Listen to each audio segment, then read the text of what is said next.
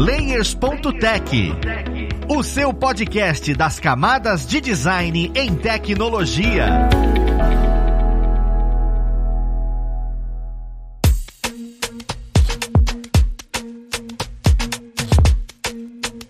Olá, ouvintes! Eu sou o Luiz Lima, designer e professor aqui na plataforma Lura, e vamos para mais um Layers.tech, o seu podcast das camadas de design em tecnologia. Na conversa de hoje, nós vamos entender um pouquinho melhor sobre Design Ops. Nós escutamos sobre Ops hoje em dia em vários lugares, é DevOps, é Design Ops, é Lead Ops. Então, o que, que de fato é isso, né? Vamos conhecer como é que o mercado está vendo isso. Vamos lá pro papo conhecer quem vai ajudar a gente nele. Nós temos aqui hoje como convidado o Luiz Felipe Menardi, ele que trabalha na parte de Design Ops e Design System lá na plataforma do iFood. Seja bem-vindo, Felipe. Opa, muito obrigado. E juntamente com o Luiz, meu xará, nós temos aqui o Rafael Balbi, ele que normalmente está aqui como co-host, mas hoje é como um convidado especial, porque ele agora faz parte do time de Creative Ops aqui na plataforma Lura. Seja bem-vindo, Balbi. Valeu, Luiz. Vamos lá com esse chapéu diferente aqui, mas eu sou o mesmo Balbi de sempre. Pessoal, eu já inicio agradecendo mesmo a presença de vocês dois. Espero que clarei bastante esse papo para entender um pouquinho melhor sobre Ops. E assim, eu já ia começar nivelando. Eu sempre começo nivelando os papos, né? E a pergunta que eu queria fazer logo de cara é, afinal, o que, que é Design Ops? Olha, se bobear é a pergunta mais difícil do, do papo nosso de hoje.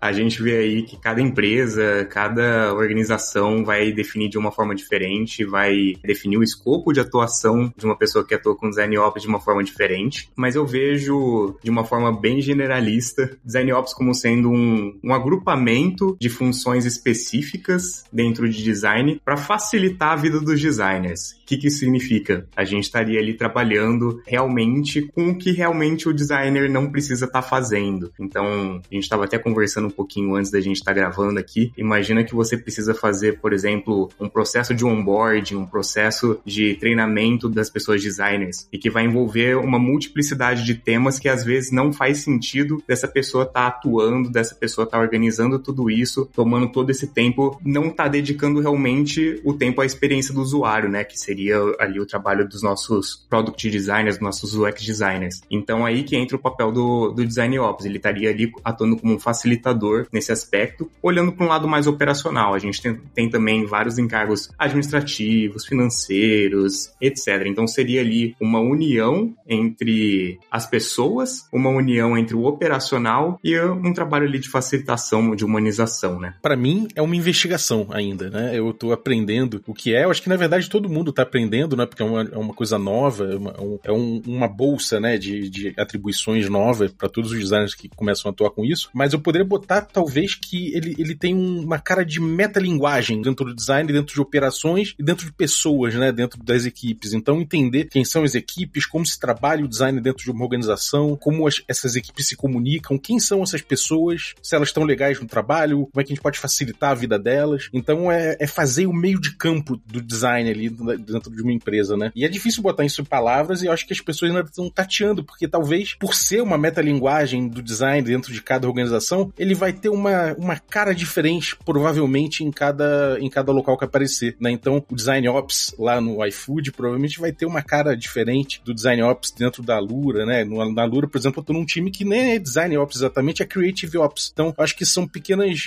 E a gente tem outros times operacionais. E hoje mesmo eu fui num, numa masterclass de Legal Design e descobri que existe Legal Ops. Então, essa coisa das operações, ela tá começando a aparecer em muitos, muitas disciplinas. E o design também tem a sua, né? Então, acho que é bem essa metalinguagem, essa meta-aplicação do design. Cara, faz total sentido precisar existir, sabe? Esse aspecto dentro de um time. Porque são pequenas coisinhas, né? Que vão tomando tempo de quem é criativo ou criativa e, e acabam precisando colocar a mão na massa. E colocar a mão na massa, tentar organizar essas coisas de fato atrasa o trabalho ou aquilo que você está construindo no dia a dia. Isso para mim é um amadurecimento da pessoa designer dentro de uma empresa. Porque antes era só criar e tal, só que com o amadurecimento vem algumas subdivisões, vão entendendo melhores definições, como é que essas coisas são mais complicadas do que a gente fala. Eu gostaria de saber como é que tá sendo para vocês, claro, de maneira individual o seguinte: quando a gente entra em qualquer segmento de design, seja em design publicidade, ou, ou, seja em pesquisa ou em UI, você pensa muito em colocar a mão na massa. Design é muito isso, né? Criar, desenvolver, a gente estuda muito isso. E, e esses aspectos visuais parece que faz parte de tudo que a pessoa de design vai fazer. Só que quando a gente coloca o Ops na frente, esse nível de design da mão na massa parece que some um pouco. Vem uma parte operacional, ela entra e toma muito espaço. Como é que tá sendo para vocês de muito processo e, e pouca criação? É ruim? Vocês acham interessante? Não existe tanto essa diferença, sabe? Vocês gostam dessa, dessa dualidade? Eu queria entender como é para vocês colocar a mão na massa, gerenciar e, e ter essa, essa diferença aí. Eu não tenho tanto repertório assim para falar, eu, eu só tive uma experiência até agora e eu vou falar dela é, a maior parte do meu tempo, mas o que eu vejo é que a gente trabalha num time muito grande e quanto maior o time que a gente tem, maior o número de coisas que a gente tem para fazer, tanto operacional, tanto ali mão na massa, quanto realmente ali administrativo. Então, trabalho nunca vai faltar, cara. Então, independente dos dois, sempre vai ter muita coisa para fazer. Eu atuo diretamente no time Design System. Muita da, da, parte do que eu faço é uma parte operacional, é uma parte de execução. Então, eu tô ali construindo documentações, eu tô ali construindo os componentes, eu tô ali acompanhando as pessoas designers, acompanhando os times, eu tô ali também fazendo pesquisas e, e pesquisa e documentação sempre vai ser o melhor amigo da pessoa que trabalha com design ops. A gente é apaixonado por documentação, eu pelo menos sou.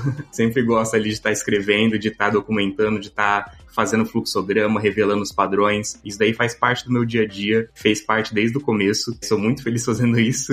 e, e, eu vejo que boa parte do trabalho da pessoa que trabalha com design ops tá ligado a isso. Tá ligado ali na parte de identificar padrões, identificar oportunidades, identificar problemas e resolver esses problemas, que é basicamente um trabalho de design. Então, o trabalho de design está ali atrelado à resolução de problemas, identificação dos padrões, identificação de soluções e execução dessas soluções. Só muda o que que você está resolvendo no final das contas, né? E no final você está resolvendo para as pessoas designers. Pelo menos essa é a minha percepção. E em Design System a gente divide muito isso como uma forma de execução, que é a que eu falei até agora de tudo que eu atuo, e também uma parte mais, é, mais administrativa, pensando em métricas, pensando em próximos passos, pensando em escala, pensando em como fazer o produto Design System crescer. E se a gente for pensar em Ops de uma forma mais generalista, é pensar em como fazer o time de design escalar, como fazer ele crescer sem que a gente tenha que cada vez mais investir esforço, a gente crescer de forma saudável, né? É, uma coisa curiosa que eu tenho visto, né? Eu tô assim, dentro da Lura, o time que eu tô é, é novidade, né? A gente não tem nem três meses ainda, a gente ainda tá mapeando as coisas e é muito importante, eu tô, eu tô notando que para mapear as nossas demandas, as coisas que a gente precisa fazer, problemas que a gente precisa resolver, a gente tá tendo que chegar nos times, chegar nas pessoas, identificar quem são as pessoas, os trabalhos que elas fazem e não é gerenciar. Eu sinto que é, é uma outra abordagem É chegar falando como é que eu posso ajudar, né? E, e perceber como é que as pessoas trabalham, entender as dificuldades de cada uma e, e exercer um, uma atividade de mapear isso, de entender como você pode ligar, como você pode identificar dores que são comuns a vários times, né? Então acaba que eu sinto que cada time, cada designer ali, esse cara é meu cliente, né? Por assim dizer. Ele, ele, ele que tá, vai trazer o meu problema. Então, nesse momento, é, é um trabalho grande de empatizar, não somente com os times, né? Da gente gente, a gente está fazendo isso, cada escola da Lura, né, de cada disciplina da Lura, cada área que a gente tem curso, a gente está chamando essas escolas, a gente está conversando com essas escolas, a gente está tentando mapear essas coisas e ao mesmo tempo caem demandas no nosso colo direto, porque, ah, são, tipo, sei lá, tem demandas que aparecem que são pontuais e tal, e que são demandas que de repente nenhum time agarrou e a gente agarra para fazer, então acaba que a gente tenta resolver de uma forma bem, tipo, ó, sei lá, tem um, nem que seja um layout, ah, pintou um layout aqui, bom, beleza, eu vou matar esse layout, mas entender que esse layout ele é uma uma demanda e ele pode representar um problema maior e que a gente pode dar uma solução que não necessariamente mate aquele problema pontualmente, mas que entenda de onde ele veio. E aí, nesse ponto, você pode já, em vez de ficar batendo em cada probleminha que aparece, você vai na fonte desse problema, você conversa com as pessoas, você vê como é que você pode ajudar da melhor forma, né? Então, é trabalhar mapeando, né, as demandas, os problemas, de onde vem e como você pode ajudar da melhor forma possível a resolver. Não é nem gerenciar o nome, eu acho que é mais uma questão da gente chegar e, e se colocar colocar à disposição e tá sempre ali observando em como a gente pode ajudar, né? Tá atuando ali como um facilitador mesmo, né? Ser ali a pessoa que vai harmonizar tudo que tá acontecendo dentro da empresa, né, ao redor. Fica bem claro com vocês explicando, porque assim, eu pensava outra coisa, né? Eu imaginava que a parte gerencial ia ser bem mais densa e o Luiz usou uma analogia muito interessante, eu achei perfeito, porque continua sendo design, né? Apesar de você estar tá ali na parte operacional, continua sendo o processo, você continua resolvendo dores. Mas é claro que é uma dor mais fundamentada no time de design da instituição, da empresa onde você trabalha, e não necessariamente diretamente com o produto ou com o usuário do produto. Claro que indiretamente isso afeta o produto, mas, mas o pensamento é outro feeling, é uma coisa diferente. Eu acho isso muito interessante. Sim, cara, tem uma coisa que é, é, vai muito nessa linha que você trouxe aí, que é o seguinte: o que eu tô sentindo é que se eu chegar no, numa posição de falar, então, eu vou gerenciar e o trabalho vai ser esse aqui, vocês vão funcionar assim ou assado, provavelmente cada time já trabalha da sua forma e aqueles times que não vão se sentir meio desconfortáveis em trabalhar da forma que eu tô propondo, se eu propuser uma solução geral que é igual para todo mundo e que eu cheguei à conclusão de que tem que ser assim, e que indo uma abordagem diferente, você vai entendendo que cada time tem ali seu, seu jeito e que existem formas de você fazer eles dialogarem entre si, de você ver o que, que um tá atacando, o outro não tá. Até deu exemplo aí na conversa pré do episódio com o Luiz, e eu tava falando que, cara, um dos primeiros trabalhos que eu peguei, eu já comecei a ver, pô, vamos, vamos ver de onde vem esse problema, vamos tentar ver o, o aspecto maior dele, origem de tudo, não sei o que, comecei a desenhar soluções ali com o time, e quando a gente viu, já tinha outro time da Lura que tava desempenhando aquilo ali, né? E aí eu falei, não, realmente a gente vai ter que parar e dar uma pesquisada em torno, né? E ver como cada um trabalha. É, é, é muito importante isso. Essa coisa do design de bater sempre nessa, nessa bola da empatia, né? É realmente você vai ter que exercer um trabalho de empatia com todas as equipes, cara. Conhecer o máximo possível da empresa. Eu era instrutor na Lura, né? Dentro de uma escola. E agora eu tô começando a, a ter contato com um, cara, tanto designer que eu nem sabia que tava na Lura e que tem ali, né? Então é muito importante ter, eu acho que esse momento de, de conhecer a empresa, conhecer as demandas, conhecer as pessoas. E é isso que tem que fundamentar, né? Não é as soluções que vêm da Torre de Marfim, né? Sentei como designer, pensei numa solução para todos, né? Tanto é que, que existem diferentes posições, né? Existe design lead e aí sim vem o lance de liderança. É algo mais de gestão, claro. Cara, entender essa separação eu achei magnífico.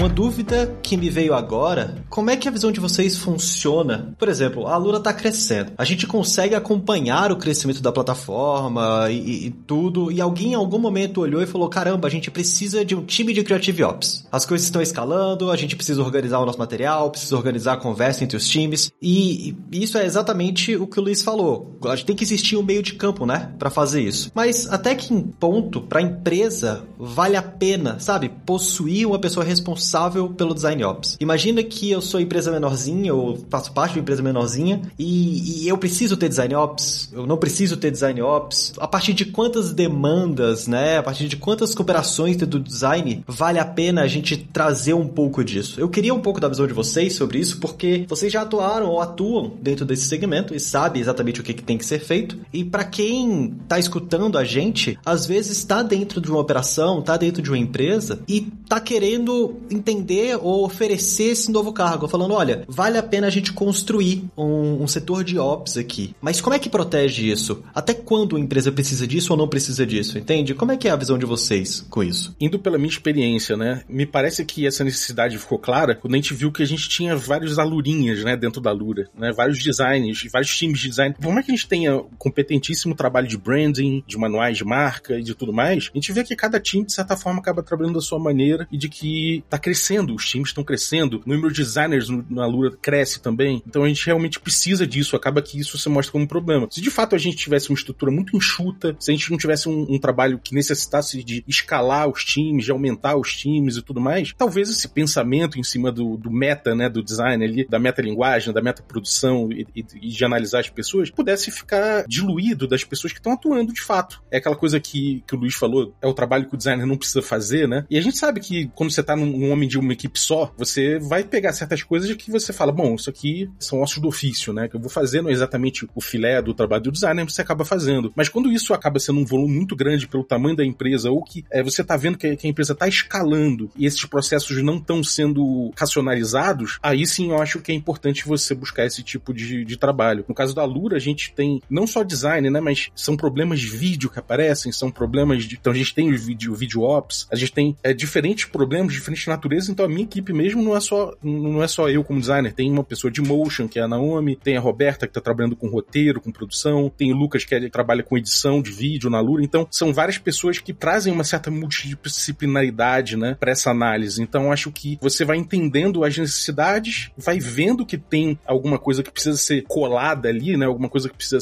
o meio de campo precisa ser feito, faz sentido. Se não, não vejo tanto sentido para ter, não é uma coisa que tem que ser obrigatório. Temos uma equipe de designer, temos que ter de designers, temos que ter um design ops, não é necessário talvez. É, eu acho que aos poucos a presença do design ops vai se mostrando ser necessária. Igual você falou, pensa no exemplo de você estar tá numa empresa pequena. Pensa ali que você está ali entre, sei lá, 10, 20 designers. Não necessariamente você precisa de uma pessoa de design ops, porque você, você provavelmente está trabalhando num produto único, você está ali, você consegue dialogar com todas as pessoas, você consegue alocar tempo para saber o que está acontecendo em outras áreas, em outras especialidades. Mas no momento que o seu time vai crescendo, ou então quando o seu produto vai crescendo, ou então quando você vai tendo novos produtos para administrar, você perde um pouco dessa conexão. Você perde um pouco também dessa uniformidade do trabalho, né? Então, às vezes a, você tem uma necessidade, por exemplo, de uma pessoa mais focada em research e não numa pessoa focada tanto em UX, uma pessoa mais focada em design system, uma pessoa mais focada em craft, que a gente entende ali por ser uma área mais de direção de arte. Então, isso tudo são especificidades que vão crescendo conforme vai crescendo o produto ou vai crescendo o número de designers. E naturalmente, você vai perdendo ali esse elo de ligação entre as pessoas. E aí que entra a necessidade do design ops. Ele tá ali para criar ritos, para criar uma tabela normalizada assim de, de habilidades necessárias para cada área, de entender qual, como que vai ser a evolução das pessoas nessa carreira, como é que vai ser a evolução do time, como é que a gente vai alocar pessoas em cada em cada squad, né, em, em cada produto, porque às vezes também você tá ali numa squad que é o mesmo número de designers que tá em outra squad, só que o volume de trabalho é completamente diferente entre as duas, é, o peso do negócio em uma área é completamente diferente da outra. Design Ops tem que estar tá ali para apoiar essas pessoas, para saber o número de designs necessários para não ter pessoa ociosa, não ter pessoa sobrecarregada. Então a gente tem ali meio que um trabalho quase de, de gestão de pessoas, né? Só que pensado ali no trabalho diretamente de design. O Design Ops ele vai se mostrando necessário conforme vai crescendo a escala e você precisa escalar isso tudo. Mesma coisa Design System, mesma coisa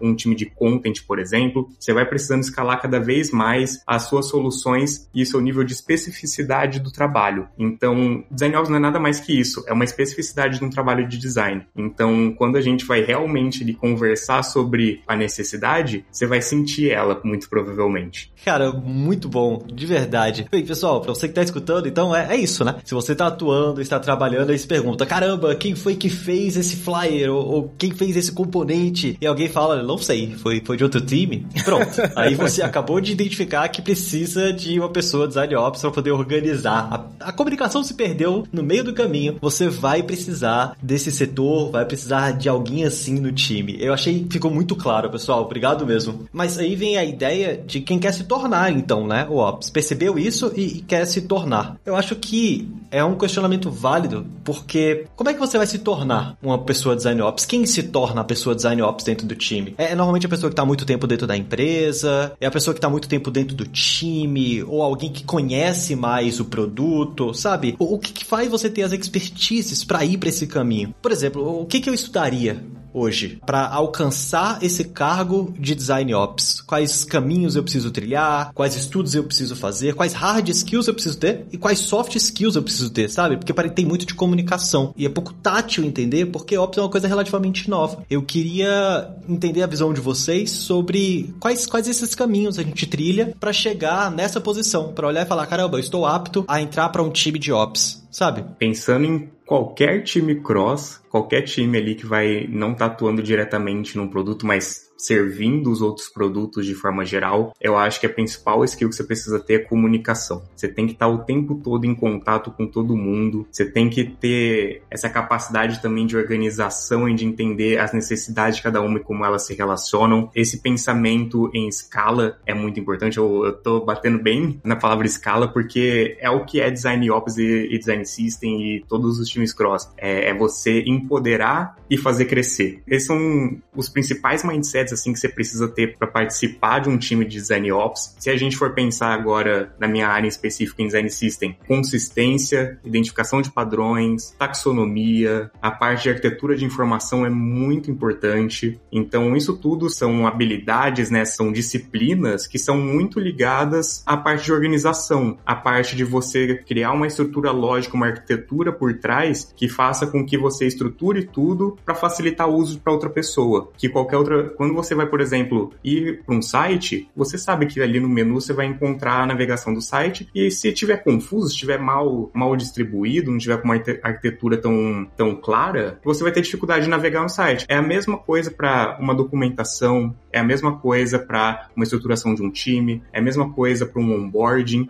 O pessoal aí que tá ouvindo, imagina que você entra no onboarding, tá tudo bagunçado, você não sabe para qual hora que você começa, uma, você começa a ver um assunto, você vai para outro, e você volta pro assunto. Isso aqui é terrível, cara. É, é o tipo de coisa que, que a gente precisa estar tá em obras muito preocupado em como a pessoa vai consumir. E isso, tipo, vem muito do teste, vem muito do, do trabalho ali, de como o pessoal vai estruturar o onboarding, pensar de como você vai consumir o material, de como você vai esquecer o que você aprendeu e você vai ter que retomar. Então, isso tudo faz parte do pensamento de como resolver esse problema, que é o volume de informações durante um onboarding. E isso para pensar em qualquer outro assunto que Design Office vai abordar. Então, para mim, essas são as principais habilidades que a gente precisa ter, né? A comunicação e essa parte de, arquitetura, essa parte de taxonomia, a parte ali de pensamento em escala principalmente. Eu concordo plenamente. É bem, é bem isso aí. Complementando, assim, eu acho que dentro da parte operacional, né? Uma coisa que me instiga bastante, isso falando do, do meu trabalho que eu tô começando a tentar desenvolver aqui, de entender como é que é. Desenvolver não somente uma linguagem, né, para comunicação, não, não somente a comunicação do soft skill, de trocar ideia, né, de você empatizar com o outro e tal, mas de você também entender a linguagem, né, do design daquela empresa. Você entender como, para além do brand book, para além do, do, dos playbooks, para além de tudo, é você entender as dinâmicas do design dentro daquela empresa, né, e tentar fazer com que isso funcione para todo mundo. Então, estabelecer uma linguagem visual, uma linguagem de solução de problemas dentro do design, os processos e tudo mais, gostar disso eu acho que é fundamental. Se você não curte essa parte, né, se você é um cara que gosta mais de aplicar, pegar um playbook e aplicar o playbook direto, não sei o quê, de repente você tem um outro perfil, né, que você vai se irritar um pouco com essa coisa de ficar tendo que abstrair o tempo todo, né? O design ops ele abstrai bastante esse pensamento na parte operacional, gera base de conhecimento, documentação, como, como o Luiz fala pra caramba aí. Documentação, cara, é, vai ser tipo, são ossos do ofício para você, né? Você vai ter que documentar muita coisa. Então, se você não gosta de documentar, se você é o designer que pô, faz o layout, entrega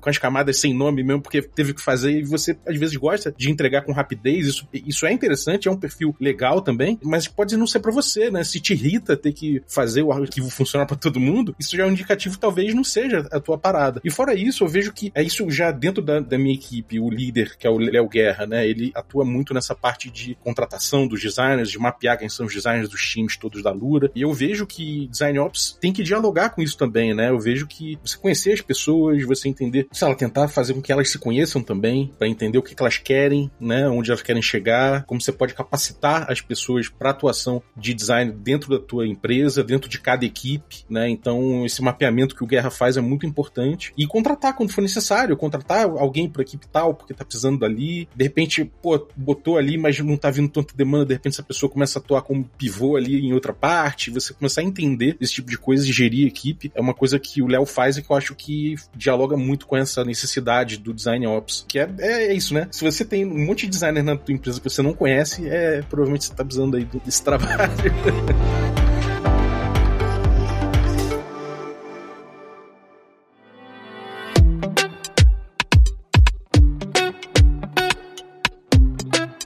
vocês falaram uma coisa que. Só uma coisa que eu fiquei. deixei um pouquinho meio abstrato, né? No momento de entender o que é o estudo e até onde a gente vai, fica com algumas dúvidas. Uma delas é, por exemplo, a parte de comunicação. Ela é importante. Isso em qualquer segmento do design, né? Qualquer pessoa que vai atuar com design precisa entender isso. Quando você atua com design ops, você tem que se comunicar muito. E existe muito da pessoa designer ter que lidar com outras pessoas. E vai existir um momento onde vai ter tanta comunicação e às vezes vezes tanta direção que eu fico com receio, quero saber se já existiu o fato, de outras pessoas designers verem vocês como liderança. Aí você acaba tendo um papel diferente, sabe? Em vez de você gerenciar, a pessoa olha você como liderança e de repente você tá aqui respondendo, caramba, qual o salário que a pessoa tem que receber? Eu fico com esse receio porque como a gente tá nesse meio de campo, eu acho normal essas coisas se diluírem, se mesclarem e a gente acabar perdendo isso. Já chegou a acontecer com vocês? Será que isso é passível de existir dentro desse cargo em empresas que não têm essa maturidade, sabe? De sem querer você tá tateando ali um lado de liderança ou um lado de organização de processos, organização de demandas e projetos, né? Como é que é a visão de vocês em cima dessa possibilidade? Em cima de, de caso isso aconteça, chegou a acontecer? Como é que vocês veem isso? Olha, eu não tenho uma resposta para isso, né? Não, não sei se existe uma resposta certa para isso. Eu imagino que algumas pessoas, alguns times de design ops, eu não sei, dependendo da empresa, possivelmente vai ter esse espaço de falar sobre o salário, sim, talvez, não sei, não sei dizer. Não é o que acontece na Lura, né? Não acontece no, no meu time, a gente não vê esse tipo de coisa. Mas, de toda forma, acho que é sobre pessoas também, né? Não é sobre processos só, é sobre pessoas também. É sobre você entender as equipes, você colocar as equipes em contato, você mapear o que cada um faz. Então, existe esse espaço também da relação pessoal, né, dentro da empresa. Para mim, até agora não soou de forma alguma e me parece que para ninguém do time soou como se a gente estivesse liderando outros times. Pelo contrário, o que eu tenho visto é que isso pô, tem me deixado muito feliz de parear, da gente parear. Já teve designers de outros times que chegaram e falaram: pô, posso parear contigo rapidinho aqui, te mostrar o que eu tenho feito, dar uma opinião, o que, que você acha, por que caminho que eu vou. Na informalidade mesmo, até, né? E isso para mim é muito gostoso, poder bater bola com pessoas de outros times e até pedir também, chamar e falar: cara, eu só tô vendo tal coisa, o que, que você acha disso aqui, né? Até brinco às vezes aquela coisa de quando você passa na rua assim, você passa uma, uma mecânica e você vê dois mecânicos embaixo do carro assim, apontando e vendo, não sei o que, sabe? Essa coisa de, de trocar ideia, né? É uma coisa muito pessoal e, e o time Design Ops também tá aí para facilitar esse tipo de coisa, para trazer gente falando, pô, cara, eu não sei tanto disso, mas ó, essa pessoa que sabe, fala com tal e, e fazer esse meio de campo, acho que pode ser, pode ter esse aspecto pessoal forte também. E aí, acho que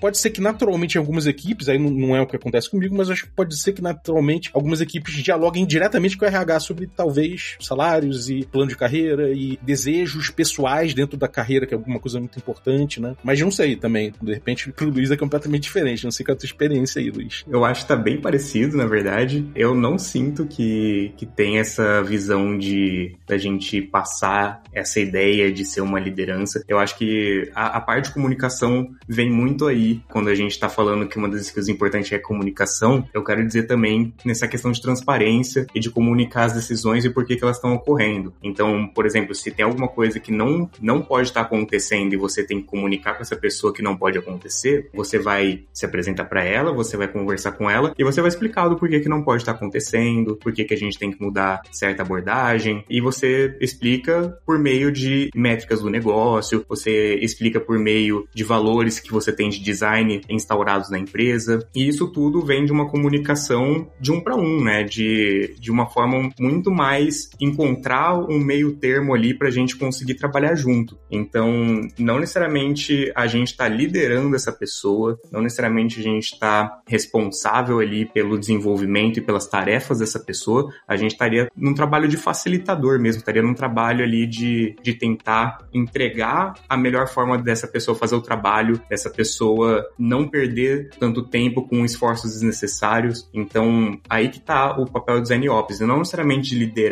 Pelo menos na minha experiência, a gente tem esses papéis muito bem definidos, essa diferença aí entre Ops e uma liderança. A liderança, ela tá ali para apoiar de uma forma completamente diferente que Design Ops estaria apoiando. Falando com termos de alquimia, né? É o trabalho do Hermes Trimegisto, né? De chegar e fazer as pontes e estradas entre os Nesse ponto, eu, eu até queria reforçar essa coisa da linguagem, né? Você ter uma linguagem para conversar entre os times vai facilitar muito no feedback, né? De você poder falar a respeito sem chegar naquele ponto de que vai parecer que você tá querendo mandar. Se você embasar bem, se você tiver uma linguagem comum para poder dialogar em cima, trazer métricas e, for bem objetivo, então isso vai facilitar muito esse trabalho e tirar essa ideia de que você tá liderando alguém, né? Então, essa linguagem comum, acho que realmente é um trabalho, é, é uma, talvez um, um dos, dos núcleos, né? Dessa ideia toda aí de, de operações, né? Seja em design, seja operações legais, hoje operações de vídeo, sei lá, acho que é você ter essa linguagem comum, né? Seguindo ali o exemplo que o, que o Rafa deu, que eu achei muito bacana, comecei a viajar aqui. Se for pensar, design ops e, por exemplo, eu vou dar exemplo do design system. A gente está criando diversos componentes, diversas variações de componentes. Então a gente está ali dando o caminho, a gente está construindo o caminho, construindo a estrada. A liderança ela tá ali para apontar qual é a estrada que eles vão pegar em qual direção que eles vão. Então não cabe a design ops indicar qual é a direção. Cabe a design ops fornecer os caminhos para você escolher um. E isso de uma forma bem generalista, né? Tipo, pensando em todos os times cross ao mesmo tempo. Mas em design system, pelo menos eu vejo muito dessa forma, que a gente tá ali construindo as necessidades dos times, construindo, adaptando os componentes, mas no final, quem toma a decisão de qual componente usar é a pessoa designer ali que tá construindo a tela, é a pessoa ali que tá construindo o fluxo, e não a gente. É muito bom, pessoal, escutar isso vindo de vocês, porque eu fico imaginando quem tá ouvindo o episódio e trabalha hoje como design ops e fica, caramba, olha só, lá na minha empresa, então eu tô tendo que definir plano de carreira dos designers e às vezes, olha só, tá passando do que eu precisava fazer. Gente, pra você que tá escutando, não significa que amanhã as coisas vão mudar, mas é bem legal clarear, né, a mentalidade para entender até onde a gente vai ir, até onde a gente pode ir. Muitas vezes, o seu papel como ops pode estar tá sendo negligenciado, pode não estar tá tão efetivo, porque você tá tendo que, que separar expertise, sabe? Você tá tendo que gerenciar pessoas. E, cara, são coisas completamente diferentes. É super válido ter esse papel dentro de um time e é outra pessoa que tem que fazer isso para você focar em processo, focar em organizar a comunicação, organizar tudo isso e não necessariamente organizar pessoas, né? E como hoje é um pouco turvo dentro de algumas empresas, eu achei maravilhoso a gente ter falado sobre isso e visto a visão de vocês. Uma coisa que vocês comentaram durante né, a explicação e a visão de vocês é sobre documentar o processo. Vocês tocaram bastante nesse ponto. E tudo isso é importante dentro da parte operacional, né?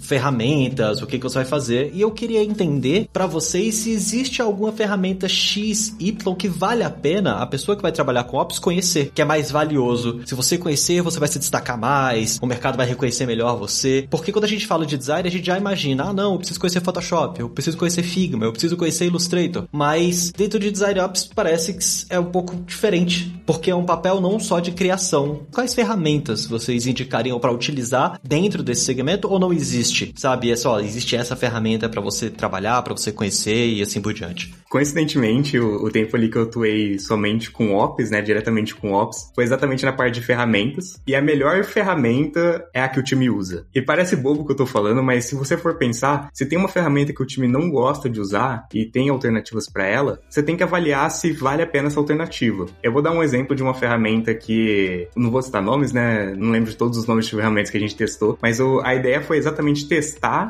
ver as que os, os times mais se adaptavam e que mais supria o maior número de necessidades para no final contratar. Então, essa é a ideia de como o Ops pode atuar facilitando e, e pode atuar dando o poder aos times de executar. Então, esse daí é um, é um, dos principais. Agora, em relação à documentação, a melhor ideia assim que a gente pode ter é lendo, principalmente em design system. Você precisa da referência de outros design systems, você precisa de referência de, de UI kits, você precisa de referência para você se basear no que você está tomando de decisão para construir o seu design system. E a mesma coisa para design ops. Você tem que ter uma referência de como outras empresas documentam, de como outras empresas se estruturam, de como elas se organizam. Isso vem de benchmarking, isso vem de você abrir o, o institucional, o site ponto design do, do pessoal e, e, entender como eles se organizam em relação a time cross, em, em relação a, a valores da linguagem de design deles. Então é muito importante você procurar essas referências, procurar pessoas que possam ali te dar o caminho das pedras e te ajudar a entender como estruturar o seu time. Uma das ferramentas ali que é uma das mais famosas é o Zero Height para documentação, né? Então muita gente usa Zero Height, muita gente usa Confluence. A gente, por exemplo, para Design System, hoje a gente documenta diretamente no Figma, porque a pessoa que está trabalhando no, nas telas, ela vai procurar uma referência Design System, ela vai procurar no Figma, porque ela está trabalhando no, no, Figma. Então fica muito mais fácil da pessoa buscar, é só ela ir direto até onde o componente está aí e ler a documentação. Então, para a gente no momento, fez muito sentido a gente documentar por ali, enquanto a gente não tivesse uma plataforma única que a gente tivesse domínio total. Para muitas outras empresas, documentar somente no Confluence já supre. Documentar no Zero Height supre e é maravilhoso. Pra gente não, não deu certo. E aí a gente tá buscando alternativas e Design Ops é sobre isso, né? É sempre você buscar outras alternativas que vão melhorar o que você já tem. Então vem muito disso, né? Vem muito de você ter essa melhoria contínua na cabeça. Total, cara. Eu tenho sentido isso também. Por exemplo, a gente trabalha muito com vídeo na Lura, né? Os cursos e tudo mais. Então fez muito sentido, por exemplo, trabalhar, pegar uma das primeiras coisas é trabalhar a biblioteca de, de animações da Lura, né? Então a Naomi tem feito, por exemplo, um trabalho de, de reestruturar a biblioteca. Eu tenho olhado alguns padrões também do, dos letterings, etc. Tem muita coisa que a gente vai utilizar a ferramenta que já está em uso, né? Então a gente vai ali e vai facilitar aquilo. A gente pode propor também, acho que eventualmente, se topar com uma ferramenta que você pode propor, é excelente. Versionamento é uma coisa muito importante, essencial, né? Ter um, um bom controle de versões, esse tipo de coisa. Tem gente de outras equipes que são interessadas no teu trabalho que não necessariamente são designers que trabalham o tempo todo, então de repente você tem um Notion, você tem ali um jeito de organizar, né, o teu trabalho, ter a página do seu time ali que tem bastante coisa, pode ajudar as outras pessoas a consultarem, a entenderem o que você faz, essa coisa de entender o que você faz, eu acho que é muito importante, né? Então você poder mostrar esse tipo de coisa pode ser legal, você pode ter uma página né, na internet, você pode ter pro seu time ali pra galera que você quer divulgar, de repente ter um Notion, tem, enfim, você tem várias formas ali de dividir, né, o seu trabalho de você mostrar, você dá transparência pro que você tá fazendo. Isso te cria legitimidade dentro da empresa e com as outras equipes, né? E reforça essa ideia de que você não tá ali para gerir os outros, mas que você tá ali para fazer o meio campo, né? É isso aí.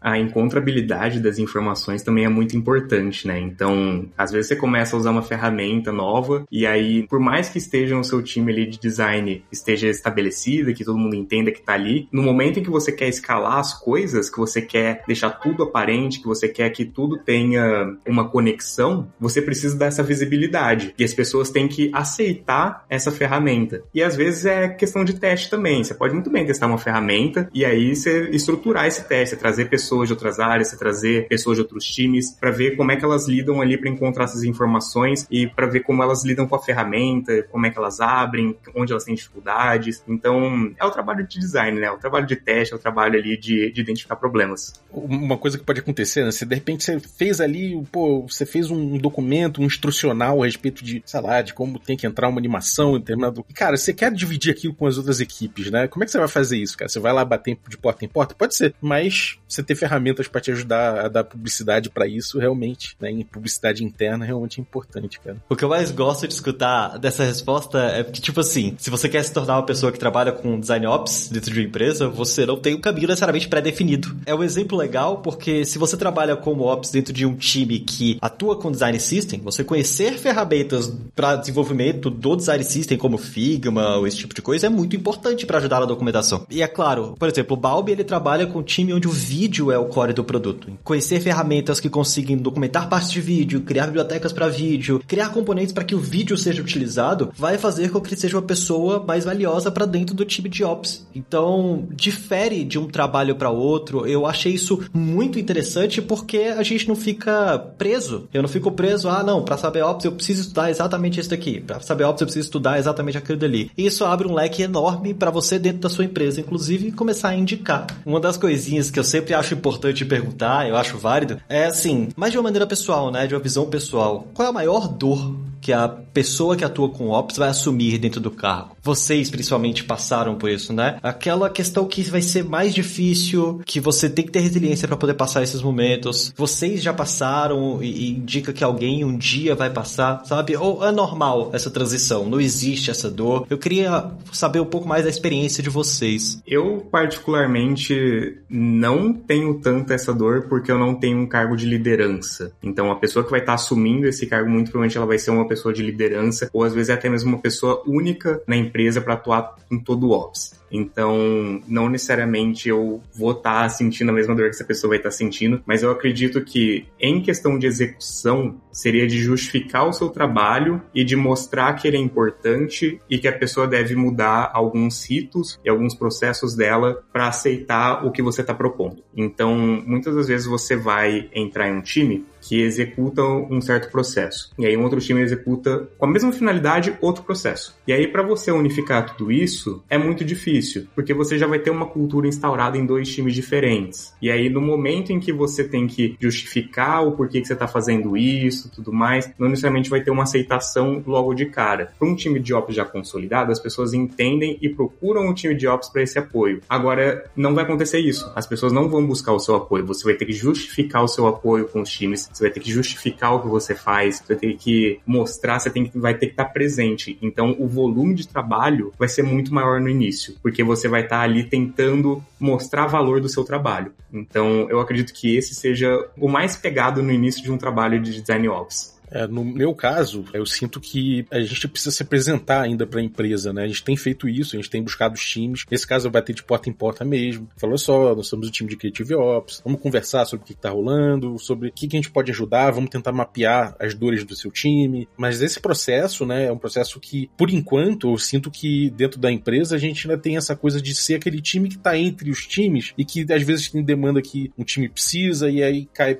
É quase como um papel, ele periga, né, das as pessoas entenderem que você não é exatamente uma, alguém que vai trabalhar com processo e fazer o meio de campo, mas que você é uma agência interna, né? Que vai pegar trabalhos diversos. E não é exatamente isso, né? Você não é uma agência interna, você está fazendo um trabalho específico. Mas, ao mesmo tempo, né? Eu sinto que isso na minha jornada pessoal dentro do time, a jornada do time, eu acho que é o time vai entendendo que a gente pode aproveitar essas demandas que aparecem para ajudar a gente a mapear, né? O trabalho que a gente precisa fazer. Então, entender que são ossos do ofício, né? A gente está entrando num lugar que ainda está com essas pontas que precisam ser aparadas. Então a gente pode ir trabalhando e entendendo que, olha, com o tempo a coisa vai se encaixando melhor e a tendência é que a gente consiga desempenhar o trabalho de uma forma mais pura, dentro das competências que eu acho que são mais apropriadas para esse time, né? Pessoal, maravilhoso. Eu, eu achei, assim, bem assertivo as dores que vocês comentaram. É perfeito escutar isso de vocês pra gente poder pegar experiências de quem já passou por isso. É ótimo saber que o Balbi tá ali, batendo de porta em porta nos canais de Discord, falando: Olá, já ouviram falar falar da palavra do Design Ops aqui na Lura. e isso vem acontecendo e vai acontecer em ambientes novos, né? Isso é, é bem legal de saber que vai acontecer, que está acontecendo e tá todo mundo amadurecendo.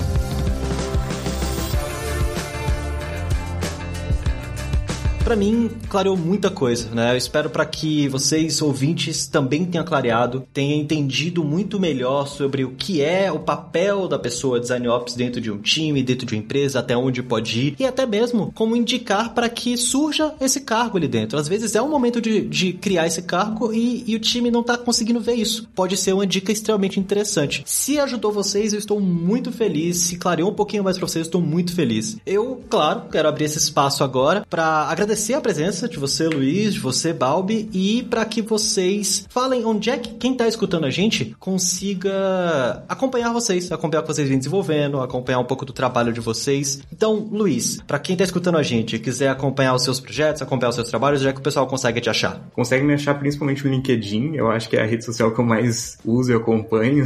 então, pode me procurar lá como Luiz Menardi, facinho de achar, difícil ter alguém com o sobrenome Menardi, Luiz ainda que trabalha em design. Então, muito obrigado aí, pessoal. Fico muito feliz de ter participado. Muito obrigado pelo convite. Podem me chamar sempre que precisarem. E é isso, muito obrigado. Perfeito, muito obrigado, Luiz. E, e Balbi, para quem tá acompanhando a gente, para quem quiser seguir você, ver o que você está desenvolvendo, ver como é que você está produzindo, onde é que o pessoal consegue te achar também? Olha, eu tenho usado cada vez mais o LinkedIn, não era um hábito meu, mas quem sabe começo até a postar algum, alguns artigos lá, quem sabe. Mas por enquanto eu tô só ali, só atualizando minhas coisas. Então você pode me encontrar no LinkedIn, Rafael Balbi, tem o arroba rbalbi no Twitter. Então são meus, meus dois canais aí que eu recomendo caso você queira entrar em contato. E entre em contato. Fora isso, tem cursos meus na Lura aí de design, ainda tem. É, os cursos se atualizam, então se você ainda quer pegar algum curso meu, vai lá, corra quem dá, quem dá alguns. Mas brincando, surgiu aí a formação de Canva, né? Que foi a última formação que eu fiz, eu tô muito orgulhoso dela. Acho que foi uma formação tá funcionando bastante, então caso você curta Canva, curta a criação mais, mais ágil, você pode, que às vezes nem é design, mas quer experimentar um pouco, tem essa formação lá. E é isso, tamo na área, tamo na área. Muito obrigado, Luiz. Maravilhoso. Mais uma vez, obrigado pela presença de vocês. Mais uma vez, obrigado pela presença de todo mundo que está ouvindo a gente aqui até esse momento. E eu queria só lembrar de você dar aquela sua avaliação no seu agregador favorito, porque é muito importante para difundir esse tema, Design Ops, que é, que é tão aberto, é tão amplo e vem ganhando tanto espaço para cada vez mais a gente amadurecer o mercado e entender que processos entram junto com design e a gente pode sempre auxiliar de uma forma dentro dos times que vocês se encontram. Pessoal, é isso. Nós vamos ficando por aqui. Um abraço e até o próximo Layers.tech. Fui!